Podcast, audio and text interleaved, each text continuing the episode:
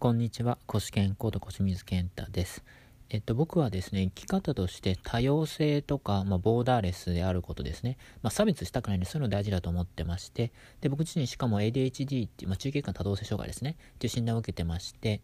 だからまあそういう経験が社会に馴染めなかったので、そういう社会に馴染めない人たちを、まあ、日本でね、まあ、日本の常識外のところでまあ生きやすくする、まあ、日本に住みながらですね、えー、する方法っていうのをお伝えしてまして、実際に1年で会社卒業する人とか、っていう人が、えー、まあ、やりたいことを仕事にする人が出てき始め、き始めています。ということで、まあ、そんな経験がですね、今日、えっ、と、僕、外国人が多く住む、そのシェアハウスに、えー、住んでるんですけれども、その外国人の、えっ、と、人とですね、今日映画を見まして、そこからですね、えっ、と、人に覚えてもらうとかね、何か印象を残すために必要なことですね。やっぱりこれからの時代、あのー、で個性が重要だと思っていて、あの、どうやって人に覚えてもらうかってこと大事だと思ってるんですよね。で、今日見た映画はすごい印象に残ったので、それについてお話ししながらどうやって人に覚えてもらうのかってことについてお話していこうと思います。で、今日見た映画は、えっと、クワラ、あれごめんなさい、クエンティーノ・タランティーノか。ごめんなさい、また名前ちゃんと見んの忘れちゃった。タランティーノ監督っていう人が作ったですね、えー、っと、ジャッキー・ブラウンっていう映画なんですけども、これ非常にですね、主人公が、えー、っと、その外国人の人曰く、多分、え、っと、アメリカの人と、まあ、黒人の、ごめん、今そういう言い方しちゃいけないんですかね。すみませんね。差別しちゃいけないといつそういう言い方しちゃってます。すみません。あの、まあやっぱ本人もね、そう言ってるんで、本人とか、外国人もそういうんで、ちょっとすみません。言い訳になっちゃいましたね。えっと、じゃなくて、黒人の人と、メキシコだったかな？あ、メキシコじゃない、スペインだ。なん、ハイフなんじゃないかみたいな話なんですけど、まあ、その人は主人公で、えー、っと、なんだ、あ、主人公で、それで、えー、っと、まあ、その、その女性がですね、まあ、シチュアーデスなんですけれども、まあ、えー、まあ、ここまで言っちゃうんです。すみません。今日ネタバレなしでいこうと思ってるんで、どこまで言えばいいのかな。まあ、多分これネタバレしても大丈夫だと思うんですけれども、えー、っと、まあ、ちょっと、まあ、いろいろあって、麻薬とかの、えー、密輸に関わってるみたいな感じだと思うんですけど、ごめんなさい、ちょっと、スポイラーって言うんですけどね、英語であの、ネタバレになったらごめんなさいね。まあ、ここぐらいまでまでいいと思うんですね。まあ、それで、まあ、そういう映画なんですよね。すいません。ちょっと詳細も言いません。で、なんで、今日この話しようかなと思ったかっていうと、あの、やっぱタランティーノ監督、あの、別のポッドキャストの方とか音声の方で、えっと、キルビルの話もしたんですけど、やっぱり独特なんですよね。ちょっとすみません。僕、映画専門じゃないんで、あれなんですけど、カメラワークとかっていうのもなんでここを強調するのみたいなところとか、あと、えー、っと、変に間が空いて、変って言えば、間が空いて、普通の映画でありえないような間が空いてたりするんですよね。だから面白いんですけど、最初の冒頭もね、なんかそのさっきの言った女性が、なんかずっと歩いてるシーンが流れてくるみたいなね。なんだこれみたいな最初。でも、やっぱり、あの、これ好き嫌いは分かれると思うんですけどね、この映画も。なんか変だと思わせない、しかもしょっぱなから変だと思わせないと、やっぱいけないんだなっていうふうに、えー、今思ってまして、で、好き嫌いも分かれちゃってもしょうがないんですよね。だから僕も今最初多様性がなんとかとか、なんとかっていうかまあ、多様性大事にしてますとかね、ボーダーレスな生き方をしていてってことで、まあ、本当に、あの、僕、日本の、まあ、伝統の職人の長男なんですけどね で、それでもう、えー、5、6、あ、まあ正式に言うと8代目なんですよね。だからまあその重責も になっていて、まあ、まあ、それはあるんですけど、まあ、そういう日本の伝統を理解しつつ、ジャズとか好きなんで、そういう外国とかね、まあ、あの外国人が好きなんで、途上国支援の会社にいたりとかもしたんで、だからそういうね、日本の伝統を重んじつつ、いろんな、まあ、ボーダーレスにね、いろんなとこに日本の良さを広めていきたいとかね、あの、そういう社会に適合できない人たちですね、を、えー、っと、まあ、日本の常識っていうのは合わない、とか ADHD の人は合わないんで、そういうのを一緒にやっていきたいというふうに思ってるんですけれども、えー、っと、こういう感じで最初にどういう人なのかってことをですね、まあ、ちょっと変じゃないですか、僕、あの、本当に自分のこと説明するの難しいなと思ってたんですけども、あの、やっと、あの、一まとめになってきまして、あの、で、まあ、その多様性の話ですね。えー、に、えー、もうまあ、落ち着いてきたんですけれども、で、まず、だから、なんかこの人変だなみたいな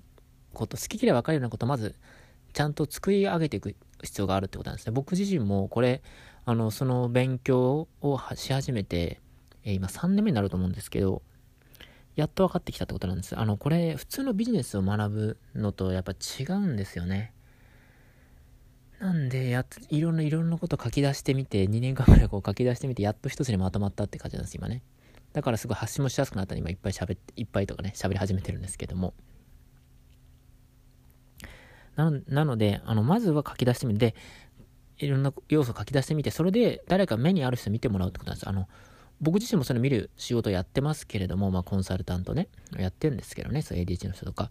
やっぱり自分のことは自分じゃわからないんですよ。僕何度もね、これが魅力だって言われても、未だに、まあそういうものなんだなって感じなんです。なんでかっていうと、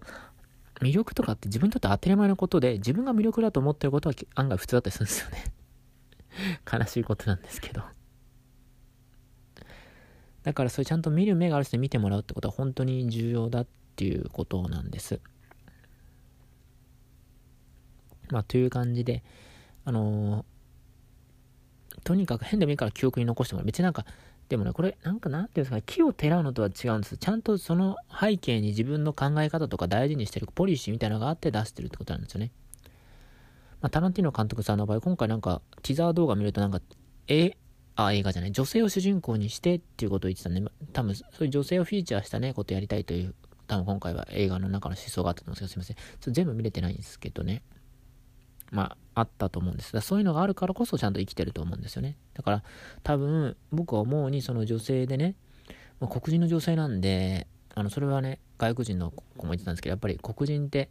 あの、差別されてきていて、そのシーンでもね、麻薬でね、捕まるシーンがあるんですけど、黒人だからなんかすごい言いかかりつけられて捕まったみたいな話をしてたんですね。で、ちょっと怒ってたんですよね。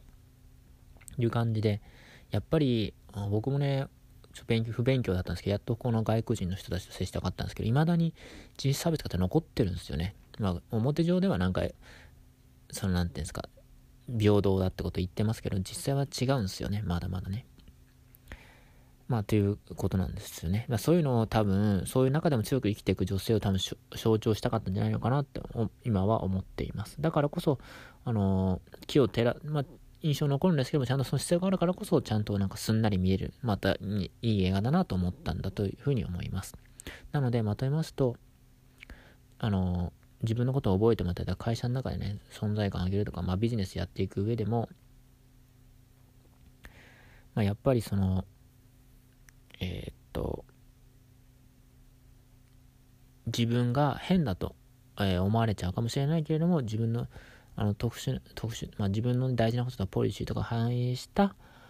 ことで、変、変なことで、まあ、変だと思われてしまうんですけれども、それをちゃんと固めていくってことですね。っ